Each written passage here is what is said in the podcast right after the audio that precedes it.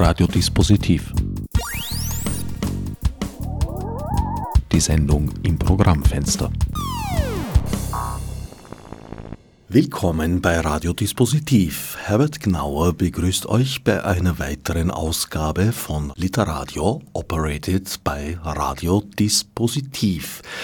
Wer es noch nicht mitbekommen haben sollte, die Leipziger Buchmesse wurde abgesagt im Jahr 2020 aufgrund von Covid-19 oder Coronavirus ist ja eigentlich der Familienname mir gegenüber sitzt der unerschrockene Stefan Slupetzky, der sich auch heute am 11. März dieses Jahres aus dem Haus gewagt hat, während das Land sich in Rückzug übt. Veranstaltungen, glaube ich, nimmer mehr sehr viele stattfinden.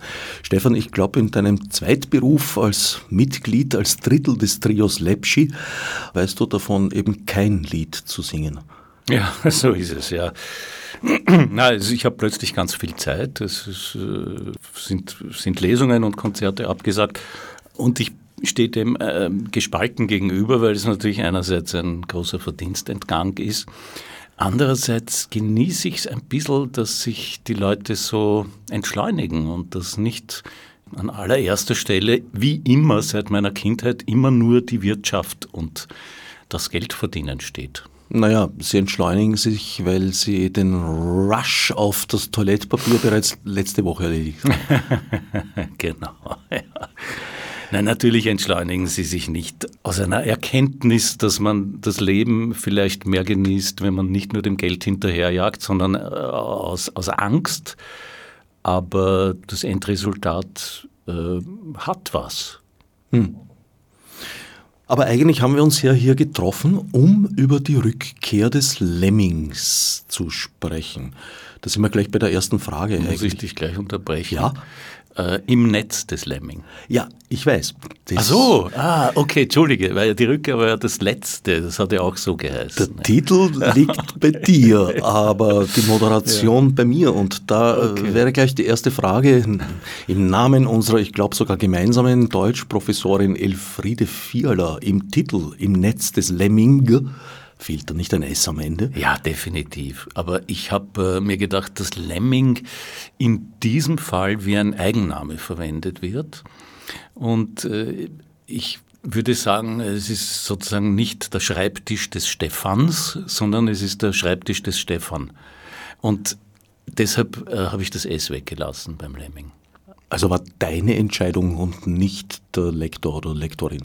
Das war ursprünglich meine Entscheidung und äh, das ist ja auch schon lange her, fast 20 Jahre. Und dabei blieb es über die Zeiten.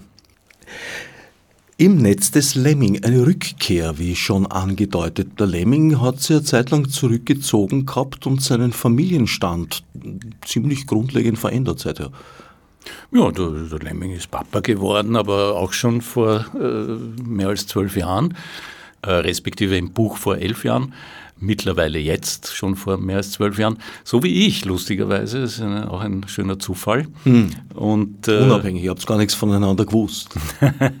ja, wobei ich muss da immer wieder ein bisschen extemporieren und äh, den Umstand anführen, dass die Realität und die Fiktion einander ja wechselseitig beeinflussen. Es ist nicht so, dass man immer nur als Schriftsteller faul ist und reale Begebenheiten sozusagen abschreibt, sondern dass sehr wohl das, was man schreibt, auch Auswirkungen auf die Realität hat. Und in dem Fall war es so. Ich habe äh, im, ich glaube, dritten Band dieser mittlerweile sechsbändigen Reihe geschrieben, dass die Clara, die Frau vom Lemming, plötzlich so einen Heißhunger auf Salzgurken entwickelt. Und hast du es nicht gesehen? Drei Wochen nachdem ich die Passage geschrieben habe, hat meine Frau begonnen, Salzgurken zu essen. Ja? Also kurz gesagt, sie waren beide schwanger. Und zuerst war die Clara schwanger. Also die Fiktion ist der Realität vorausgeeilt. Ich behaupte sogar, die Fiktion hat die Realität hervorgebracht. Spukhafte Verschränkung. Im Netz des Lemming ist ein mehrdeutiger Titel. Das Netz ist durchaus auch im Sinn von Internet gemeint. Eine der Hauptfiguren, äh, in, im tragischen Sinn vor allem, wird Opfer eines Internetmobbings im Social-Media-Bereich. Ja, das ist ein Freund vom, vom Benjamin, vom Sohn des Lemming, der Leo, Leopold Wallisch heißt. Äh, ja, und dieser Freund heißt Mario und äh, ist ein armer Bub in mehrfacher Hinsicht. Einerseits ist er im Gesicht ein bisschen verunstaltet, er hat eine schlecht vernarbte Oberlippenspalte, eine sogenannte Hasenscharte. Und äh, der zweite Grund ist, dass seine Mutter vor zwei Jahren vergewaltigt und ermordet wurde von einem afghanischen Flüchtling und dass sein Vater, der Regisseur ist, mittlerweile einen Film über afghanische Flüchtlinge gedreht hat, in dem er Partei dafür ergreift, dass man diesen Leuten ihre Würde lassen muss, diese Leute aufnehmen muss und sich um die Leute kümmern muss, weil er sagt, zu Bestien werden nur Menschen, denen man einfach nachhaltig ihre Würde raubt. Also es ist hier gar nicht so im Vordergrund das Materielle, sondern einfach wirklich ja, Leute nicht, nicht bis in Grund und Boden zu demütigen. Da gehört natürlich viel menschliche Größe dazu, über die eigenen Rachegelüste drüber zu steigen. Ja, äh, absolut. Er spricht auch darüber und er sagt, ich persönlich würde den Mörder meiner Frau immer noch gerne zu Tode foltern. Aber ich bin auch dankbar, dass es Gesetze gibt, die unsere Gesellschaft regeln und die mir das untersagen. In Zusammenhang mit äh, dem Anschlag in Hanau habe ich da jetzt vor einigen Tagen eine Trauerrede gehört von einer Schwester eines der Opfer, die genau in diesem Sinn argumentiert ist. Ungeheuer berührend auf YouTube nachzusehen. Ja. Mit Lemming kehrt auch Polivka zurück ins Lesezimmer. Absolut, ja. Polivka ist eine mir sehr ans Herz gewachsene Figur der ehemalige Kollege, weil Lemming war ja eine Zeit lang selbst bei der Polizei beschäftigt. Aber das hat seinem Naturell nicht so ganz entsprochen. Nein, er ist zu gutmütig dafür. Und äh, nachdem ja, ja doch die Hauptfiguren, auch glaube ich bei meinen Schriftstellerkollegen, äh, sehr oft äh, alter Egos ihrer selbst sind, und der Lemming sehr wohl natürlich auch äh, einen Teil meiner Persönlichkeit abbildet, brauchte ich den Polivka, weil, weil der Polivka ist ein bärbeißiger, grantiger Typ und das ist sozusagen meine andere Seite. Ja?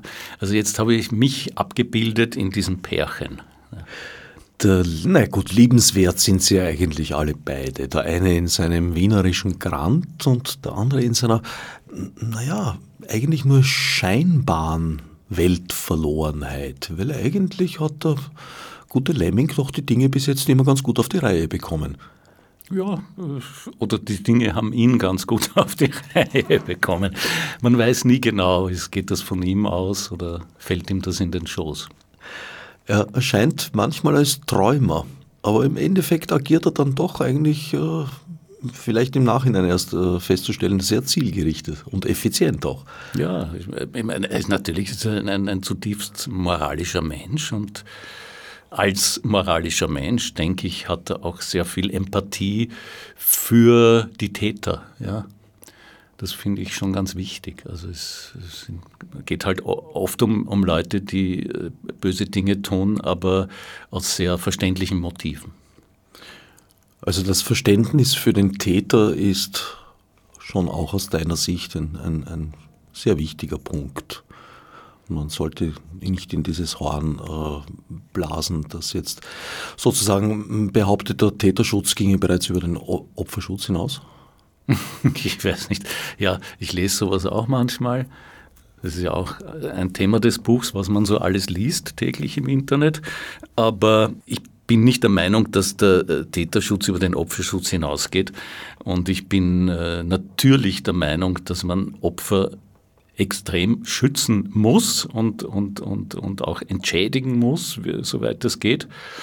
Aber das steht ja dem nicht entgegen, dass ich äh, unter Anwendung aller Gesetze, die ja soweit in Ordnung sind, sage, rein menschlich verstehe ich auch, was einer gemacht hat. Ja? Das ist äh, natürlich nicht immer so. Also sehr oft verstehe ich es nicht, ja, aber, aber, aber ich gebe mir zumindest die Chance, es zu verstehen. Ich glaube, es ist auch wichtig zu verstehen, zumindest wie es dazu kommen konnte, um eben eventuelle Quellen trocken zu legen. Ja. Hast du persönlich Erfahrungen mit Hasspostings? Weil du äußerst dich ja unter anderem auch in den Texten von Trio Lepschi durchaus in einer Art und Weise, dass man dich als Gutmensch verunglimpfen könnte, wenn man will. Also mit, mit so wirklich persönlichen äh, Hasspostings habe ich zum Glück noch keine Erfahrungen. Aber es reicht, wenn man in die Online-Foren äh, der größeren österreichischen Zeitungen geht und äh, gerade bei speziellen Themen dann die Kommentare durchliest. Also mir reicht das oft, dass mir wirklich übel wird und ich muss abbrechen. Ich kann dann nicht weiterlesen, weil es teilweise so schlimm ist. Du hast es schon angesprochen, angedeutet. In der Geschichte geht es um einen Schulfreund des Sohn des Lemmings, der, so viel darf man glaube ich verraten, Selbstmord begeht in einer ja. ungeheuer drastischen Art und Weise. Mhm. Ja. Und damit einen Hasssturm auch auslöst auf Lemming und Polivka. Ja, am Anfang steht natürlich ein, ein, ein, ein Hasskommentar, den er selbst, also der Bub erhält, der Mario, der ihn äh, mehr oder weniger in den Tod treibt. Und weil er gerade im Beisein des Lemming in der Straßenbahn sitzt, als er dieses, äh, diesen Kommentar erhält, äh, wird plötzlich der Lemming verdächtigt, äh, alter pädophiler Kindermörder zu sein. Also es gibt einen Zeugen, der sagt, der Bub springt auf, um vor ihm zu flüchten, der Lemming läuft ihm nach und äh, äh wirft ihn, stürzt ihn über die Brüstung auf die U-Bahn-Gleise. Und ähm, das, Nein, der Lemming stürzt ihn nicht. Also stürzt den Buben. Der Bub stürzt, der Lemming versucht ihn aufzuhalten und scheitert. In, in Wirklichkeit schon, aber der Vorwurf lautet, der Lemming habe ihn umgebracht. Ja.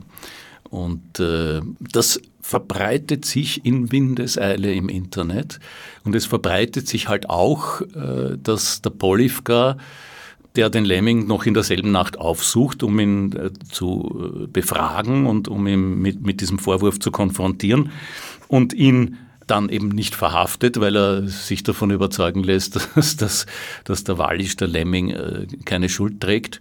Äh, dass der auch gleich zum Opfer eines Shitstorms wird, weil er ihn nicht verhaftet hat. Und es wird aufgebauscht binnen weniger Stunden im Internet, in den Medien, in den sogenannten sozialen Medien zu einem äh, pädophilen Netzwerk, das bis in die höchsten Reihen der Polizei reicht. Es ist halt auch eine Thematik, die durchaus geeignet ist, Emotionen zu wecken.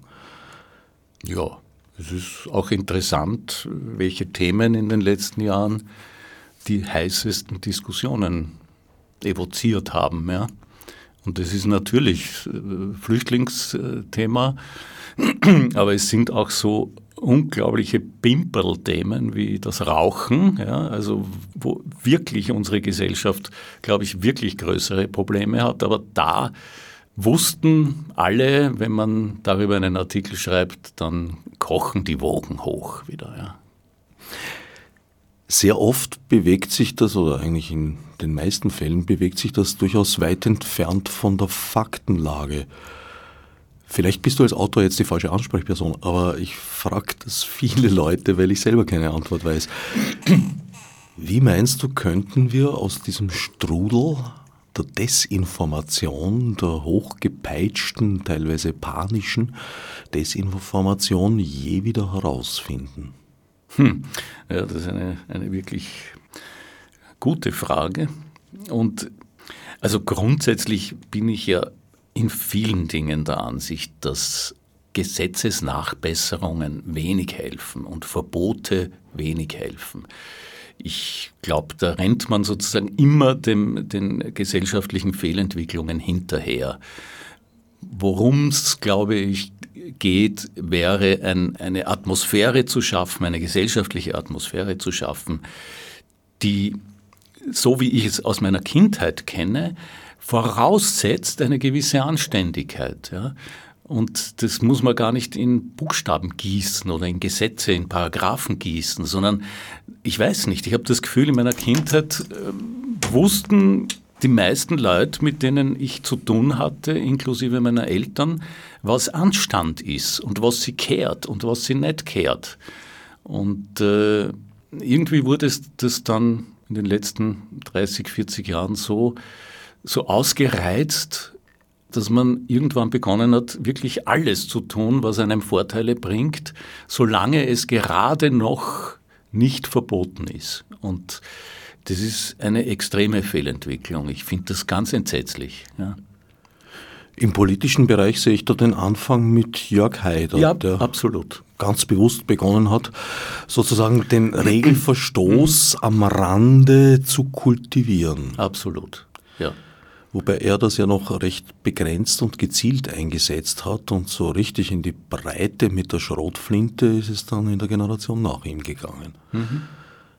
Und da haben natürlich Politiker anderer Couleurs dazugelernt auch, ja, muss man auch sagen. Also das ist ein Effekt, den ich, ich habe es, glaube ich, schon öfter mal gesagt in dieser Sendereihe, aber ich kann immer nur empfehlen, Josef Haslinger, Politik der Gefühle, ein Essay aus den 80er Jahren und thematisiert das anhand der damaligen Waldheim-Problematik und Thematik, wo Politik sich immer weiter weg vom eigentlichen Kerngeschäft entwickelt und immer mehr zum Marketing gerät. Und da haben wir, glaube ich, heute einen bislang noch nicht gekannten Höhepunkt erreicht, ein Plateau. Also jedenfalls zu meinen Lebzeiten nicht gekannt.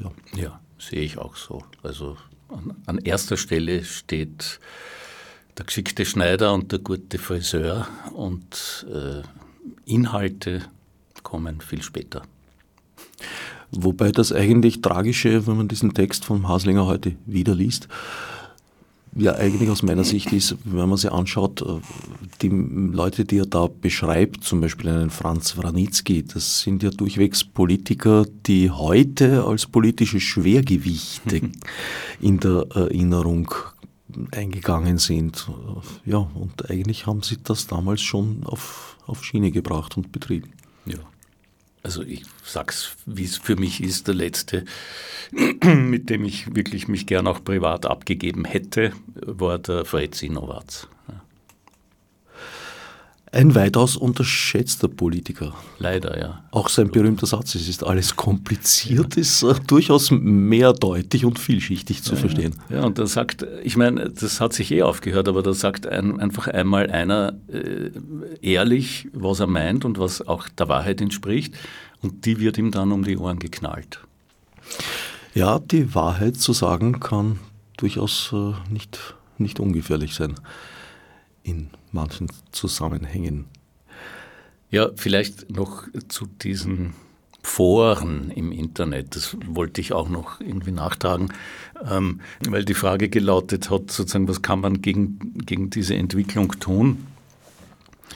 Wenn es denn eine gesetzliche Lösung geben könnte, dann würde für mich an erster Stelle stehen, dass es wirklich bei hohen Strafen verboten ist, äh, Social Bots kommentieren zu lassen. Also äh, Roboter, Computerprogramme, die gefüttert mit gewissen Informationen ähm, einfach die, äh, die gesamt, den gesamten Diskurs manipulieren und in eine Richtung lenken, indem sie in Sekundenschnelle tausende Mails absetzen und immer die gleiche Meinung vertreten.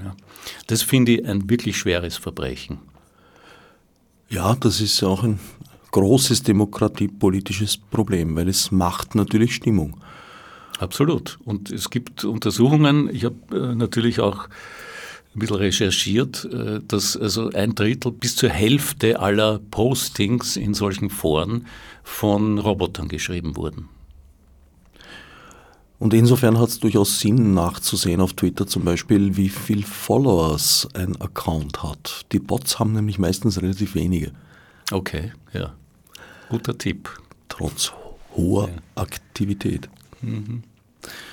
Ja, die Gefahr liegt schon sehr oft einfach in einer aufbereiteten Stimmung und da frage ich mich schon gerade jetzt, so in den letzten Tagen, ob dieses Verlangen nach einer, einem staatlichen Einschreiten und der Ruf nach der Staatsgewalt förmlich aufgrund der Corona-Epidemie nicht auch etwas zu tun haben könnte damit, dass wir uns doch in einem restriktiver und repressiver werdenden Klima bewegen? Ähm, ich bin absolut der Meinung, dass wir uns in einem restriktiver werdenden Klima bewegen.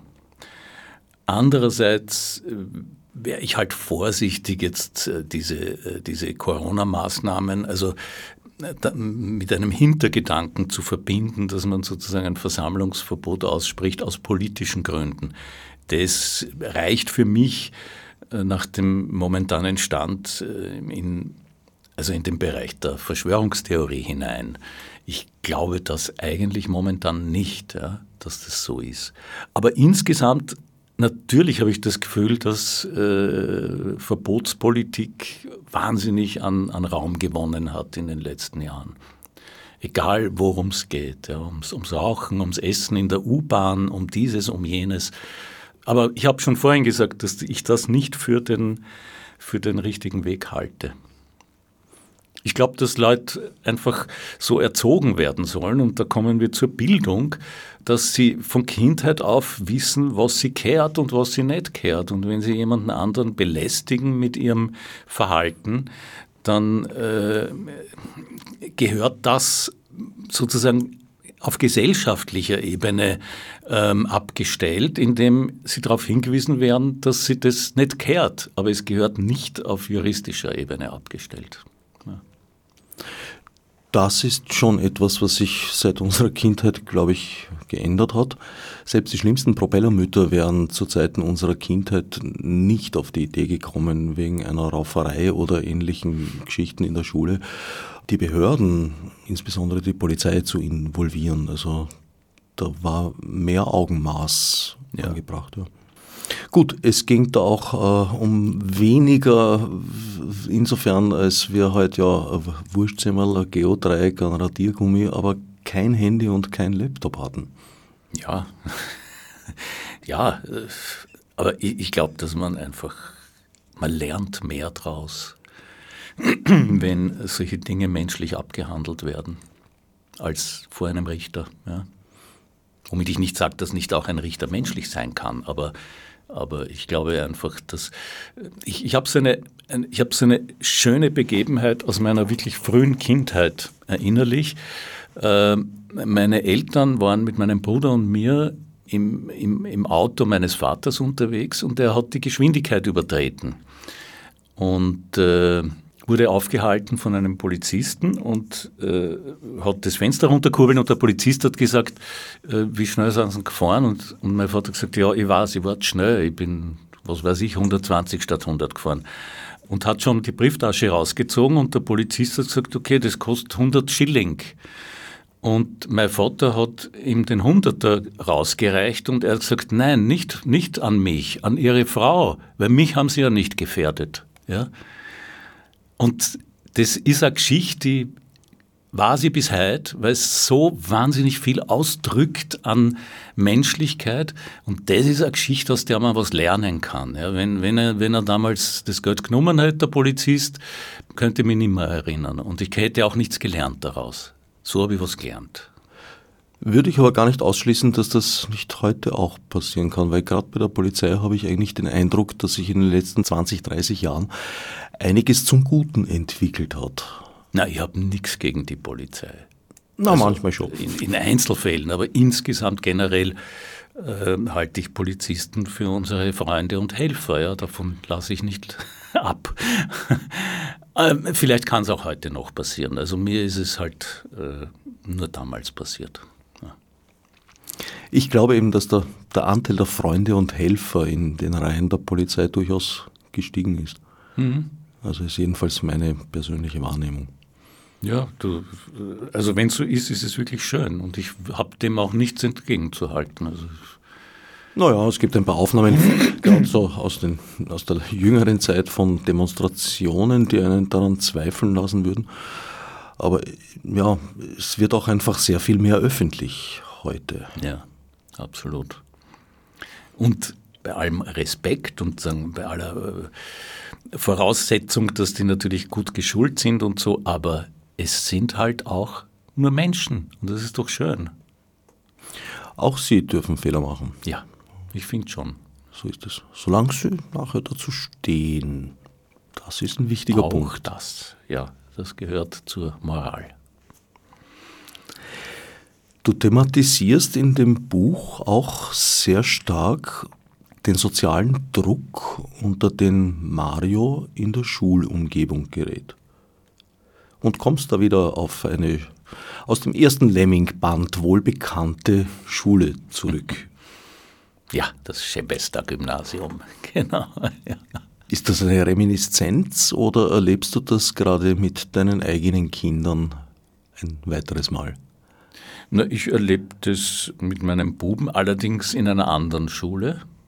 Also äh, ich, ich erlebe, dass er halt in die Schule geht, ja, und, und, und ähm, aber äh, ich, ich habe mir gedacht, jetzt ist schon mal eine Schule äh, vorgekommen und äh, jetzt brauche ich wieder eine Schule, warum nehme ich nicht dieselbe?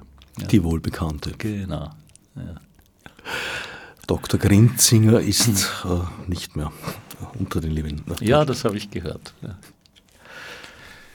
Du verwendest ja generell den Kriminalroman sehr gerne als Vehikel, um gesellschaftliche Zustände zu schildern.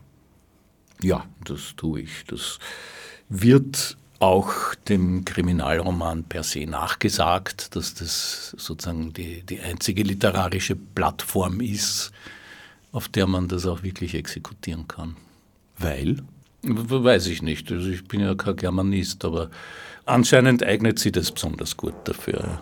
Weil du hast ja zwischendurch auch durchaus Bücher geschrieben, die keine Kriminalromane waren sich aber trotzdem mit gesellschaftlichen Gegebenheiten sehr intensiv auseinandergesetzt haben. Sprich. Das Buch, über das wir zuletzt gesprochen haben. Der letzte große Trost. Ja, ich empfinde das gar nicht so als äh, gesellschaftlich schwerwiegend. Also, also jetzt in politischer Hinsicht, ich weiß nicht. Ja. Naja, wenn man, wie du sagst, äh, die Täter Motivationen verstehen möchte, spielt die Geschichte des Dritten Reiches und vor allem in Zusammenhang mit dem normalen Alltagsleben, unter Anführungsstrichen, das ja natürlich damals auch stattgefunden hat, schon eine sehr große Rolle. Ja, aber ähm, die in diesem Buch äh, auch als Täter dargestellt werden, für die wird eigentlich, glaube ich, kein, kein wirklich großes Verständnis entwickelt, auch in dem Buch nicht. Also. Aber für die Mechanismen? Hm, ja, ja wenn es so ist, soll es mir recht sein. also ich meine die Mechanismen, die zu den heutigen Um- und Zuständen geführt haben. Weil ja. im, im, Prinzip haben wir das Thema ja immer noch am Tisch. Ja, natürlich. Ja. Das stimmt schon, ja. Was mir jetzt im Zusammenhang mit dem Netz des Lemming wichtig ist, ich habe sehr viele gute, auch private Kritiken bekommen. Also jetzt auch Kritiken auf den, in den gängigen Foren im Internet etc. Und hier und da blitzt halt dann wieder eine auf, die mir extrem vorwirft, dass ich hier eine politische Meinung sage und das interessiert niemanden und das wollen sie nicht haben in einem Krimi und so weiter. Ähm, Jetzt einerseits sage ich, ja bitte, wo soll ich denn sonst meine Meinung sagen als Schriftsteller, der sowieso in einem sehr seltsamen, unsicheren Job tätig ist, als in meinen Texten, ja, um Gottes Willen. Also will mir das wirklich jemand verbieten? Und zweitens habe ich nicht den Eindruck, dass das bei diesem Buch in, in, an erster Stelle steht. Natürlich gibt es hier Figuren, die diverse Meinungen vertreten und ich stehe nicht an zu sagen, dass sehr viele von diesen Meinungen sich mit meiner decken. Aber ich hoffe doch, dass man das Buch so liest, dass am Schluss die Erkenntnis steht, dass wir einfach offen bleiben müssen, miteinander reden müssen und nicht so, wie es extrem exekutiert wird in den letzten 10, 20, 30 Jahren, vor allem auch in der Politik, äh, dass man einfach nicht mehr zuhört, nicht mehr lernbereit ist. Ich meine, da treffen sich Leute vor der Kamera und diskutieren, wie es so schön heißt, aber sie diskutieren nicht, sondern sie gehen hin mit ihren vorgefassten Sätzen und Meinungen und es geht eigentlich nur noch darum, wer den anderen besser fertig machen und seine Meinung besser durchsetzen kann. Aber einander gegenseitig zuzuhören und zu sagen, okay, so habe ich das noch nicht gesehen. Vielleicht stimmt ja da auch was dran, so wie Sie das jetzt formulieren. Das ist, äh, ist undenkbar. Es ist undenkbar. Ich habe das nie erlebt äh, bei irgendeiner Diskussion zwischen Politikern in den letzten Jahrzehnten. Und ich finde das extrem traurig, weil ich der Meinung bin, äh, wenn ich aufhöre zu lernen, bin ich tot. Und sie demonstrieren einfach eine absolute Lernunbereitschaft. Jeder glaubt, er hat die Weisheit mit dem Löffel gefressen und alle anderen liegen falsch. Nur, nur er oder sie allein liegt richtig. Und das ist ähm, eine wahnsinnig unreife Attitüde. Ja, vor allem ist das, glaube ich, ein Ergebnis der Marketingstrategien. Das mag sein, ja. Ich empfinde es als wahnsinnig unsympathisch und äh, nicht der Realität entsprechend. Und ich hoffe, dass das eigentlich der Punkt ist, den man äh, am ehesten aus diesem Buch rausliest und dass die politischen Meinungen, die hier vertreten werden, ich sehr wohl auch auf einem Tablett präsentiere, damit man sie mir widerlegt, wenn es denn so sein soll. Ja? Ich bin ja lernbereit. Du schreibst ja auch nicht aus einer besserwisserischen Perspektive, würde ich jetzt mal sagen. Ich hoffe es nicht. Ja. Ist alles sehr menschlich, was, was bei dir passiert. Ja, ich, ich, hoffe, ich hoffe, dass ich nicht besserwisserisch bin. Aber ich habe mich halt mit, mit, mit gewissen Dingen beschäftigt und mir eine Meinung gebildet, aber die ist nicht zu Stein erstarrt. Dieses nicht einander zuhören und aufeinander eingehen ist jetzt allerdings nicht nur in der Politik üblich, sondern genauso auch in diesem halb öffentlich, halb privaten Austausch eben via Social Media. Da ja. frage ich mich schon, wie könnten wir davon je wieder wegkommen?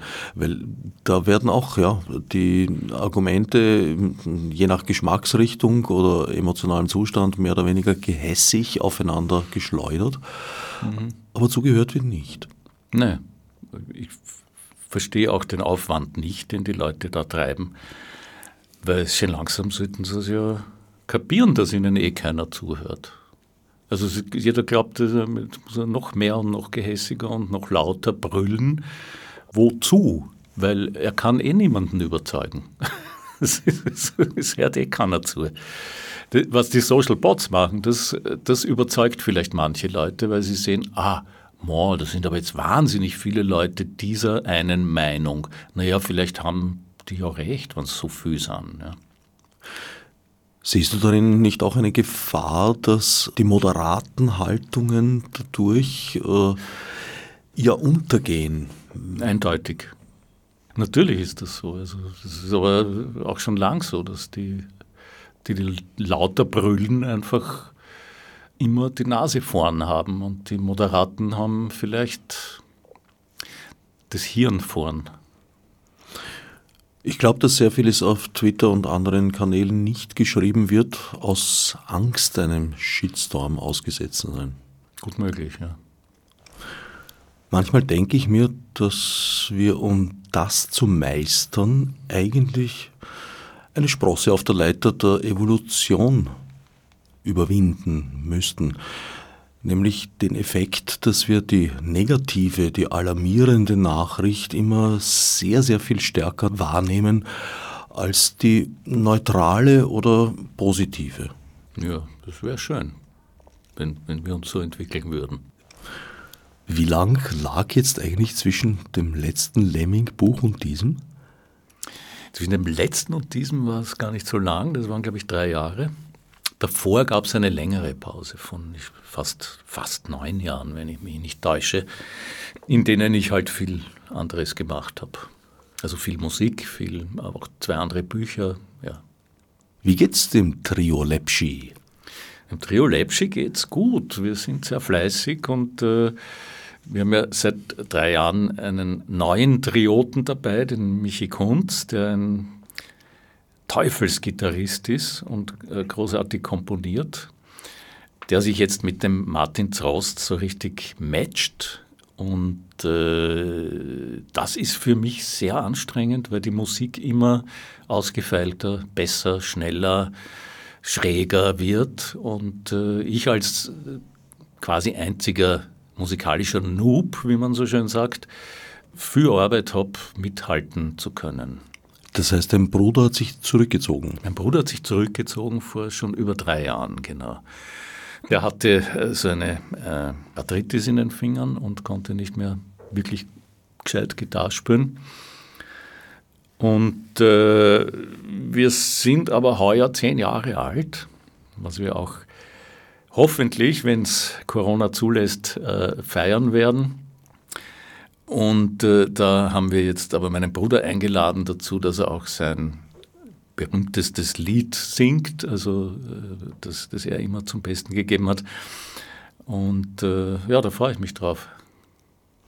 Ein Lepschi Revival.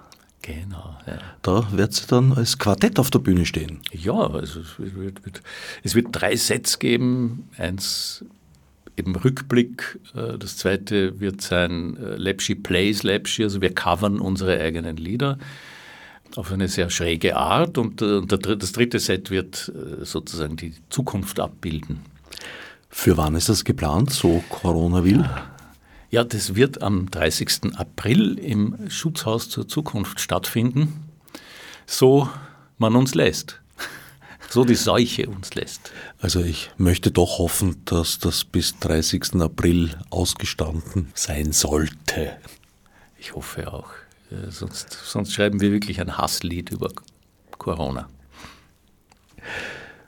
Merkt ihr das eigentlich bei den Auftritten von Trio Lepschi, wo man einem Publikum ja sehr direkt ausgesetzt ist und eine sehr direktere äh, Antwort bekommt als als Autor zum Beispiel? Merkt ihr da eine gesellschaftliche Veränderung? Eigentlich nicht. Ich meine, jetzt gibt es uns zehn Jahre und die Fans des Trio Lepschi sind im Durchschnitt doch schon ein bisschen älter, also doch so ab, ab 40, 50, die wachsen schon mit uns mit. Also die, das sind natürlich nicht mehr so wandlungsfähig, so wie, wie, wie wir selbst, dass sie jetzt sozusagen neue gesellschaftliche Entwicklungen sofort alle mitmachen würden etc. Man merkt wirtschaftlich, also am, am CD-Verkauf, weil natürlich immer weniger Leute einen CD-Player haben und das ist schon nicht mehr up-to-date. Ja? Also da muss man schon streamen und gestreamt werden wir nicht so sehr. Das heißt, der zurückgehende Tonträgerverkauf macht euch zu schaffen. Zu schaffen wäre vielleicht zu viel gesagt, aber, aber wir merken es. Wir, wir merken es und äh, mit dem Streamen haben wir es nicht so ganz einfach, weil, weil das teilweise extrem unanständig ist, was man da bezahlt kriegt äh, an, an wirklich jämmerlichen Beträgen äh, von den Streamingdiensten. Weil die sich halt ihr Teil selbst abzwacken. Ja, nicht, nicht zu wenig ich glaube, die, die Stottern waren es, die unlängst äh, oder, oder vor, vor einigen Monaten bei einem Konzert gesagt haben, wir müssen feiern, weil wir haben jetzt die 100.000 Download-Marke geknackt und äh, haben gemeinsam 2,60 Euro verdient. So, also in, in dem Bereich bewegt sich das, ja. Also die alternativen Geschäftsmodelle im Internet gibt es bis heute noch nicht eigentlich funktionierend. Zumindest nicht in eurem Sektor. Ja, also ich kenne keins. Wie finanziert sich Trio Lepschi dann ausschließlich durch die Auftritte? Ja, also Auftritte und äh, ein bisschen CD-Verkäufe, aber schon in erster Linie durch Auftritte. CD-Verkäufe bei Auftritten? Bei Auftritten, genau. Ja. Da sitzt ihr dann nachher und signiert? Genau, da sitzen wir und entwerten die CDs handschriftlich. Also euer Publikum ist euch und sich treu geblieben gewisserweise. Ja, absolut. Es kommen zum Glück doch immer wieder neue dazu. Das ist ja das Schöne, wenn man nicht so bekannt ist, dass, dass es noch äh, Luft nach oben gibt. Äh, ja, das ist schön und, und man sieht die halt immer wieder so übers Jahr, vor allem dann auch im Sommer in, in Litschau beim Schrammelklang-Festival es sind wahnsinnig viele bekannte Gesichter. Ich muss immer ein bisschen leiden, weil ich so ein schlechtes Namensgedächtnis habe und begrüße dann immer die Leute, weil ich sie erkenne, aber ich weiß dann oft nicht, wie sie heißen. Aber es ist schön, es ist schön. Naja, da wirst du sicherlich die eine oder andere Formulierung entwickelt haben, um solche Situationen zu kaschieren. Ja, ich bin dann immer besonders herzlich. Also wenn Stefan Slopetzky besonders herzlich wird, Vorsicht. genau. Wie ist eigentlich deine, deine Arbeitsmethode? Also in die Badewanne legen und auf den Einfall zu warten und dann nachher zu schauen, wird es jetzt ein Birchel oder wird es doch ein Lied? Das wird es ja wahrscheinlich nicht sein. Na, leider, es wäre so schön. Nein, ich muss ganz viel leiden. Also ich, äh, ich habe äh, einen wachsenden Druck in mir, ist ein bisschen wie aufs Klo gehen. Also man, man lässt was raus, ja, und dann ist das fertig und dann ist ein Buch da. Und dann äh, beginnt sich die Blase halt wieder zu füllen über die, über die Wochen. Und man spürt einen wachsenden Druck, was zu machen. Ähm, aber es fällt einem nichts ein. Und das ist äh, für mich eine ganz schlimme Zeit meistens. Äh, also ich muss einfach mich schon darauf konzentrieren, dass ich Ideen haben will und dann vielleicht, wenn die Muse es will, fällt mir auch wirklich eine ein. Aber ohne dass ich dran denke, fällt mir auch nichts ein. Hast du da eine gewisse Angst, dass dir die Einfälle ausbleiben könnten? Chronisch, ja. Ich habe immer Angst, dass es vorbei ist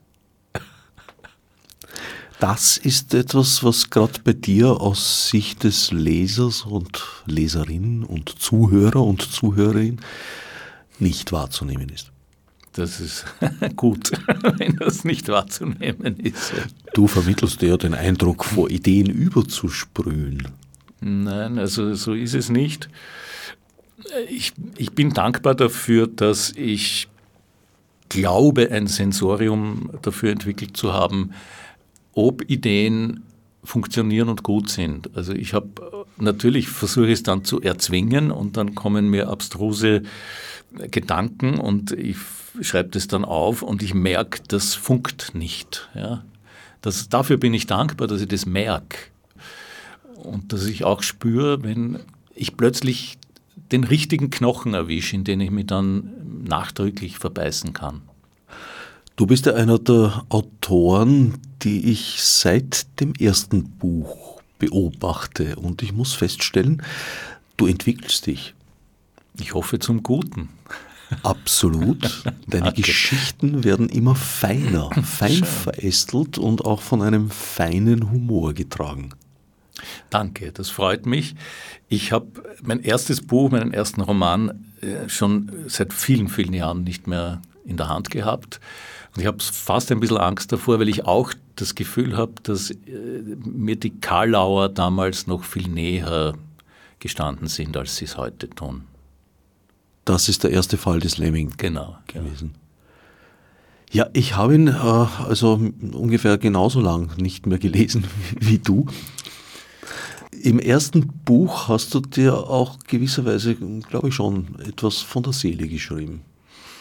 Ja, ich glaube, ich habe mir bis jetzt in so gut wie jedem Buch was von der Seele geschrieben. Vielleicht mit Ausnahme des letzten, die Rückkehr des Lemming, wo ich wirklich einfach nur fabulieren und fantasieren wollte. Ich mag das aber auch sehr gern. Nein, aber in, in, in so gut wie allen anderen habe ich mir was von der Seele geschrieben. Es gab immer ein Thema, das mich persönlich sehr beschäftigt hat. Also du stehst zu deinen hohen autobiografischen Anteilen. Natürlich, ja. Ja, ich, ich, bin auch äh, faul und ich recherchiere nicht gern und, äh, und deshalb nehme ich das, was da ist. Ja. ich werde manchmal gefragt, warum spielt das immer in Wien? Und sage, natürlich, na, entschuldige, ich lebe seit meiner Geburt hier. Ich brauche hier nicht mich neu einzuleben, um, um, um kein Blödsinn zu schreiben. Also natürlich spielt es in Wien und natürlich geht es um Themen, die mir, die mich beschäftigen, auch privat. Damit entsprichst du zumindest zu einem Teil der Definition, äh, die Egon Friedel für das Genie gibt. Es geht den Weg des geringsten Aufwandes. Recht hat er. Um einen gewünschten Effekt zu erreichen. Mhm. An wen denkst du beim Schreiben? Ist das für dich ein Selbstzweck oder denkst du doch an eine Leserschaft? Ich habe äh, die Erfahrung gemacht, dass die Texte darunter leiden, wenn ich an eine Leserschaft denke. Also ich, äh, ich halte das für ganz wichtig und, und, und auch der Qualität der Texte dienlich, wenn ich wirklich für mich selbst schreibe und so schreibe, dass ich sage, genau so würde ich es gern lesen. Gilt das vor allem für deine Prosa oder gilt das auch für die Lieder? Weil beim Lied hast du ja eben das Feedback des Publikums sehr, sehr viel direkter, was ja. schmerzhaft sein kann. Ja, ist es aber meistens nicht. Also ich habe ich hab eigentlich beim, beim Liedtextschreiben äh, das gleiche Gefühl. Das ist, äh, da spüre ich, wann eine Wendung, ein, ein, ein, ein, ein Reim, ein, eine Idee das Potenzial in sich hat, wirklich, wirklich jemanden zu überraschen, neu und lustig zu sein. Und das macht große Freude. Das mache ich dann natürlich auch für mich. Aber da habe ich das Gefühl, okay, das ist eine kleine Perle, die kann ich jetzt sehr gerne an die Öffentlichkeit weitergeben. Ja. Siehst du dich gewisserweise auch im Dienst einer großen Botschaft, die du verbreiten möchtest? nein, nein, das tue ich nicht. Also es sind kleine Botschaften, also auch die, über die wir heute gesprochen haben. Ja. Leider ein Herz einander zu, entspannt euch ein bisschen, seid lernfähig, lasst auch was anderes gelten es ist keine Schande, wirklich keine Schande, und ich tue das auch oft, äh, am Ende des Tages nicht mehr seiner eigenen Meinung zu sein, sondern vielleicht einer anderen. Ja, ich denke schon, dass äh, Lerneffekte Teil unseres, unseres Alltags sein sollten. Ja. Und es gibt ja auch Themen, wo, ich, wo es mich immer wieder hin und her reißt und wo ich nach einer Lösung suche. Ich habe auch beim Schreiben des letzten Buchs auch wirklich Figuren miteinander diskutieren lassen. Äh, und im Zuge dieses Miteinander diskutierens habe ich für mich was gelernt, weil die auch unterschiedliche Standpunkte vertreten. Und ich wollte einfach, dass die auf einen grünen Zweig kommen. Also es war, es war super, äh, es wirklich hat super funktioniert, dass ich meine widersprüchlichen Meinungen miteinander diskutieren lasse auf dem Papier. Und am Schluss war ich zufrieden mit dem, worauf sie sich einigen. Wie weit folgen deine Figuren dem von dir anfangs wohl entworfenen Konzept und wie weit entwickeln sie im Lauf des Schreibens ein Eigenleben? Da muss ich gleich korrigierend eingreifen. Es gibt leider kein Konzept. Also ich habe nie ein Konzept. Ich habe das einmal probiert, es ist mir so unendlich fad gewesen beim Schreiben, äh, dass das Projekt nie etwas geworden ist. Also ich habe äh, meistens ein Thema, das mich beschäftigt und dann fange ich einfach an. Und dann schaue ich, wie sich entwickelt. Und äh, die schönsten, wirklich erfüllendsten Schreibtage sind die, an denen ich das Gefühl habe, meine Figuren machen einfach selbst. Und ich sitze daneben und schreibe das mit, aber ich, ich darf sozusagen zuschauen, während sie machen. Ja? Aber sie tun und nicht ich. Und ich gebe ihnen nichts vor. Das ist wahnsinnig geil, wenn, wenn das Schreiben so, äh, so fließt. Ja? Dass es schreibt und nicht ich schreibe. Und äh, ein, ein sehr, sehr schöner Moment manchmal, leider viel zu selten. Äh, den man, äh, glaube ich, auch aus verschiedenen Sportarten kennt. Ich kenne das auch vom, vom Karambolspielen, wenn man einen sogenannten Lauf hat. Also man denkt nicht mehr nach, man spielt, es spielt, ja, der Kö spielt. Und so äh, geht es manchmal beim Schreiben auch. Also kurz gesagt, ich habe äh, kein Konzept und äh, ich habe immer im Kopf, was bisher passiert ist und muss mit dem umgehen. Ich verändere im Nachhinein nichts mehr an der Handlung.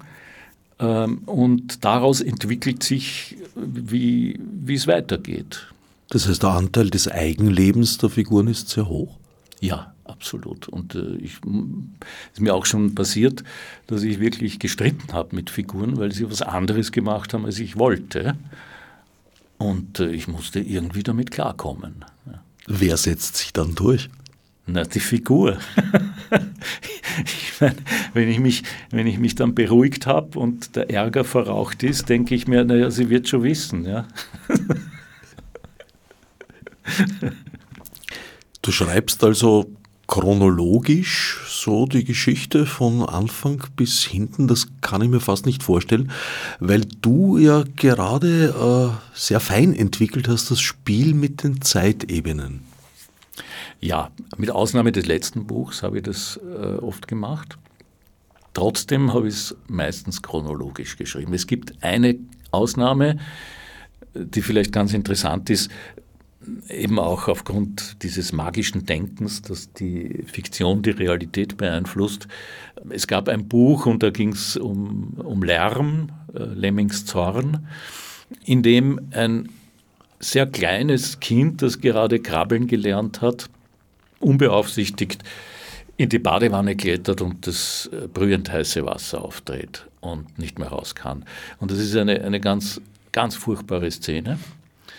Ähm, mein Sohn war damals nicht ganz ein Jahr alt und das Kind in dem Buch war ein Jahr alt und ich habe damals beschlossen, diese Szene erst zu schreiben, wenn, äh, wenn mein Bub über ein Jahr alt ist dass er sozusagen aus dem Schneider ist. Es kann ihm das nicht mehr passieren. Keine self-fulfilling prophecy genau. produzieren. Ja.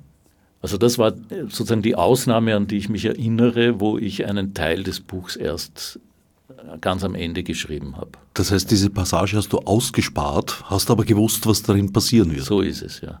Aha. Ich wollte sie aber eben nicht visualisieren. Das Visualisieren hat eine Kraft. Aber im Großen und Ganzen eben schreibst du die Texte in der Reihenfolge nieder, in der sie dann auch entstehen. Ja. ja. Das erstaunt mich. Ich kann mich nur wundern darüber, weil bei vielen bin ich eigentlich davon ausgegangen, dass es eine fein ziselierte Konstruktion ist. Nein, ist es, natürlich denke ich darüber nach und ich konstruiere dann irgendwann schon, wie, wie geht es jetzt weiter. Das ist auch das Schöne bei diesen Zwischenkapiteln in den früheren Bänden gewesen, dass es für mich so eine Abwechslung ist beim Schreiben. Also wo ich dann sage, okay, jetzt wechsle ich die Zeitebene, jetzt schreibe ich in der Mitvergangenheit statt in der Gegenwart und so weiter.